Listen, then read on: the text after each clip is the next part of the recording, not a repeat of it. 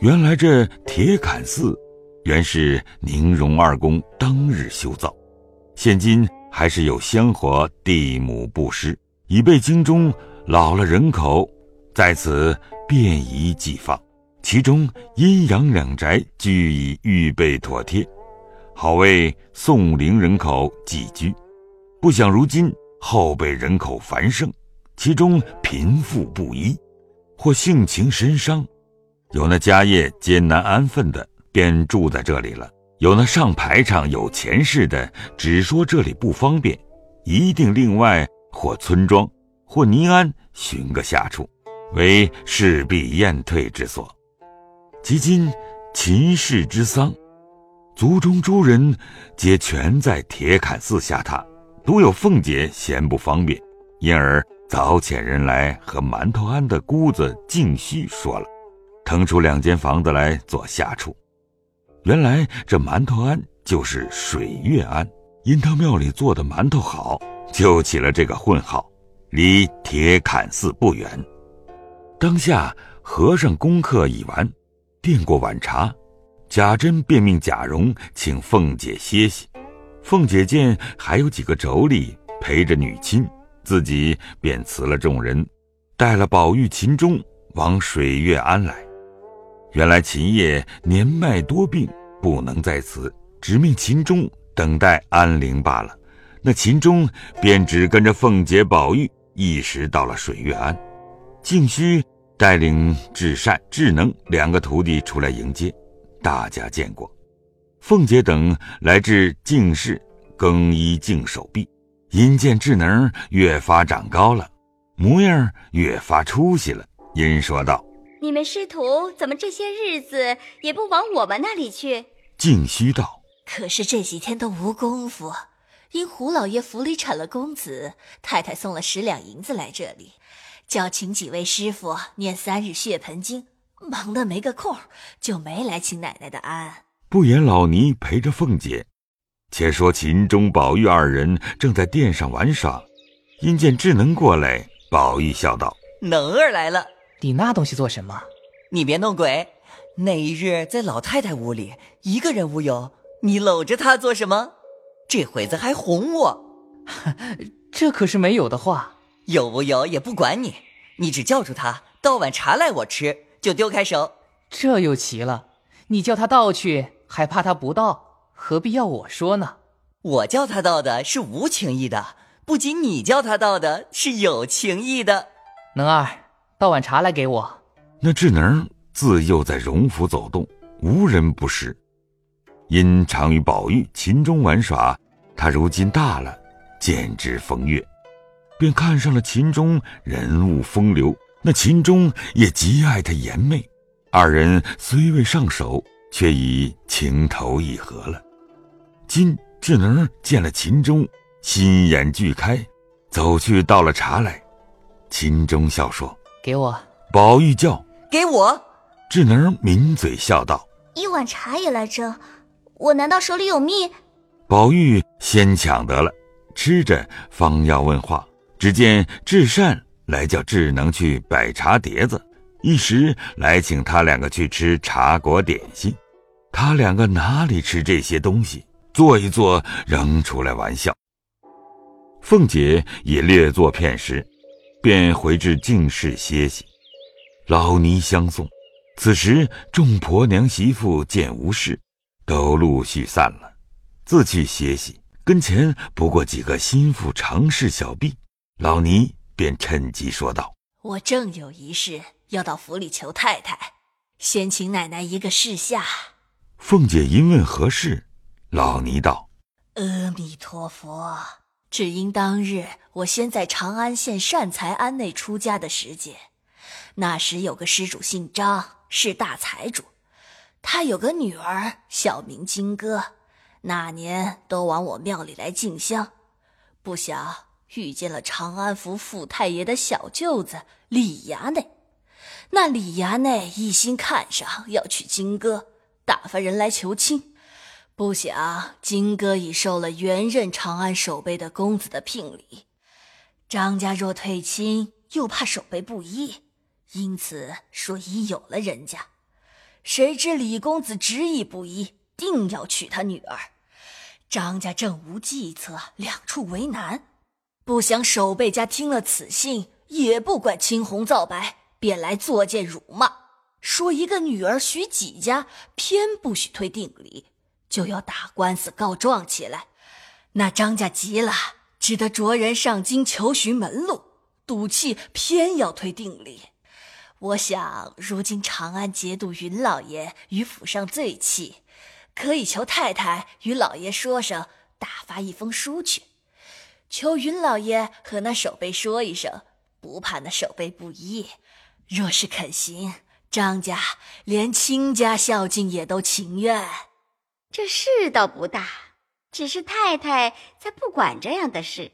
太太不管，奶奶也可以主张了。我也不等银子使，也不做这样的事。静虚听了，打趣妄想。半晌叹道：“虽如此说，只是张家已知我来求府里，如今不管这事儿。张家不知道没工夫管这事儿，不稀罕他的谢礼，倒像府里连这点子手段也没有的一般。”凤姐听了这话，便发了兴头，说道：“你是素日知道我的，从来不信什么阴司地狱报应的。平时什么事，我说要行就行。”你叫他拿三千银子来，我就替他出这口气。老尼听说，喜之不尽，忙说：“有有有，这个不难。我比不得他们拉棚扯牵的图银子。这三千两银子不过是给打发出去的小厮做盘缠，是他赚几个辛苦钱，我一个钱也不要他的。便是三万两，我此刻还拿得出来。既如此，奶奶明日就开恩也罢了。你瞧瞧我忙的。”哪一处少了我？既应了你，自然快快的了结。这点子事在别人跟前就忙得不知怎么样，若是奶奶跟前，再添上些也不够奶奶一发挥的。只是俗语说的“能者多劳”，太太因大小事见奶奶妥帖，月薪都推给奶奶了，奶奶也要保重晶体才是。一路话奉承的凤姐越发受用了，也不顾劳乏，更攀谈起来。谁想秦钟趁黑无人来寻智能，刚到后面房中，只见智能独在房中洗茶碗。秦钟跑来便搂着亲嘴，智能急得跺脚说：“这算什么呢？再这么，我就叫唤了。”好人，我已急死了。你今儿再不依，我就死在这里。你想怎么样？除非等我出了这个牢缸，离了这些人，再依你。这也容易，只是远水救不得近渴。说着，一口吹了灯，满屋漆黑，将智能抱到炕上就云雨起来。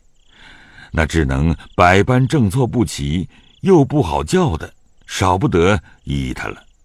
正在得去，只见一人进来，将他二人按住，也不择声。二人不知是谁，吓得不敢动一动。只听那人嗤的一声，掌不住笑了。二人听声，方知是宝玉。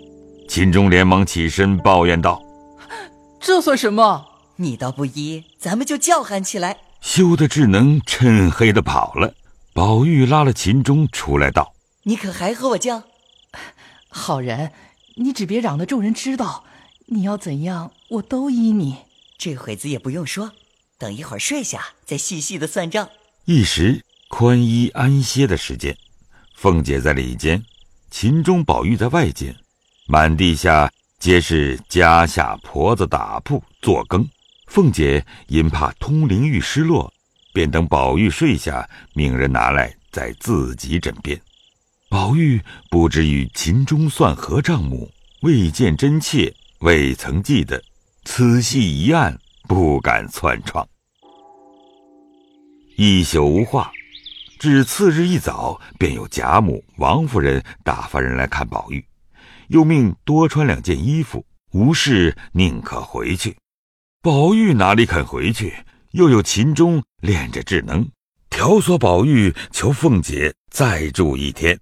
凤姐想了一想，凡丧仪大事虽妥，还有一半点小事未曾安插，可以借此再住一天，岂不又在贾珍跟前送了满情？二则又可以玩静虚的那事，三则顺了宝玉的心，贾母听见岂不欢喜？因有此三意，便向宝玉道：“我的事都完了，你要在这里逛，少不得月幸辛苦一日罢了。明日可是定要走的了。”宝玉听说千姐姐、万姐姐的央求，只住一天，明日必回去的。于是。又住了一夜，凤姐便命悄悄将昨日老尼姑之事说与来旺。来旺心中俱已明白，急忙进城找着主文的相公，假托贾琏所主修书一封，连夜往长安县来。不过百里路程，两日功夫俱已妥协。那节度使名唤云光，久见贾府之情。这一点小事，岂有不允之理？给了回书，望儿回来，且不在话下。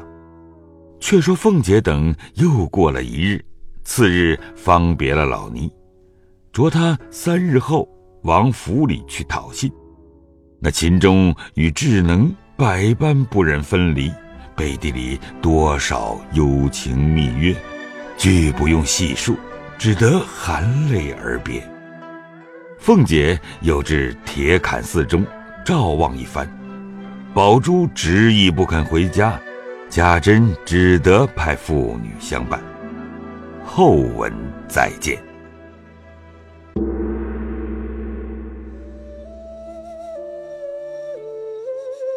本回讲述人：刘峰，北静王水溶由张国瑞扮演，贾政由乔真扮演。王熙凤由赵蓉蓉扮演，贾宝玉由乔志浩扮演，秦钟由张同明扮演，静虚老尼由陈瑞杰扮演，智能儿由裴志莹扮演。谢谢您的收听。